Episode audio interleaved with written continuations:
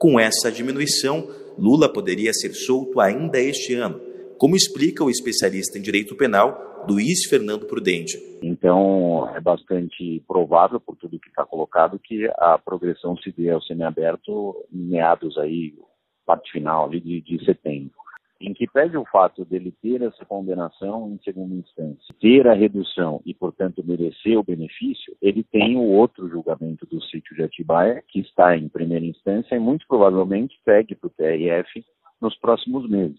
O caso envolvendo o sítio de Atibaia resultou em uma segunda pena ao presidente, de 12 anos e um mês de prisão, por receber propina das empreiteiras OAS e Odebrecht para a reforma do sítio a condenação ainda em primeira instância e somente após a segunda instância da Justiça confirmar a condenação, ele poderia ser preso. Lula foi proibido de ter comunicação com a imprensa até este mês. O Supremo Tribunal Federal do Brasil liberou que os jornais Folhas de São Paulo e El País conversassem com o ex-presidente brasileiro. Ele falou por quase duas horas e disse que ficaria preso por até 100 anos, mas sem trocar sua dignidade pela liberdade. Eu tenho tanta obsessão de desmascarar o Moro, desmascarar o Delaiol e a sua turma, e desmascarar aqueles que me condenaram, sabe, que eu ficarei preso 100 anos. Mas eu não trocarei a minha dignidade pela minha liberdade. Eu quero provar a farsa montada.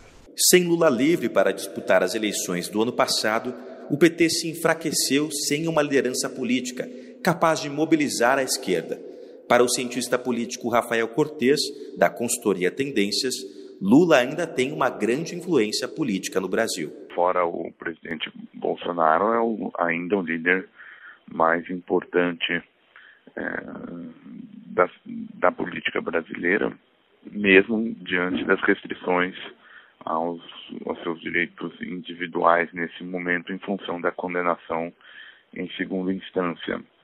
A oposição tem, tem feito um movimento de é, contraposição à agenda Bolsonaro, mas o, o Lula livre segue como o carro-chefe. É, o ex-presidente tem um papel relevante e se eventualmente em algum momento ele conseguir é, mudar de regime prisional e passar para um regime aberto, pode ter uh, um impacto ainda mais significativo.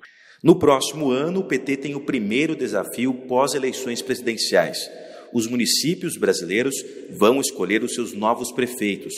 O cientista político Sérgio Praça acredita que, se Lula estiver solto, pode garantir grandes vitórias aos petistas. Ele ficar solto a partir de é, abril, maio do ano que vem, não duvido que ele é, percorro o Brasil fazendo campanha e dando muitas entrevistas e, e, isso num governo contra um governo que é muito sensível, né, que é muito fraco, que entra facilmente em provocações. Lula é réu em mais cinco ações na Justiça Federal, o que pode inviabilizar o retorno do político às urnas em um futuro em breve. De São Paulo, Edgar Maciel.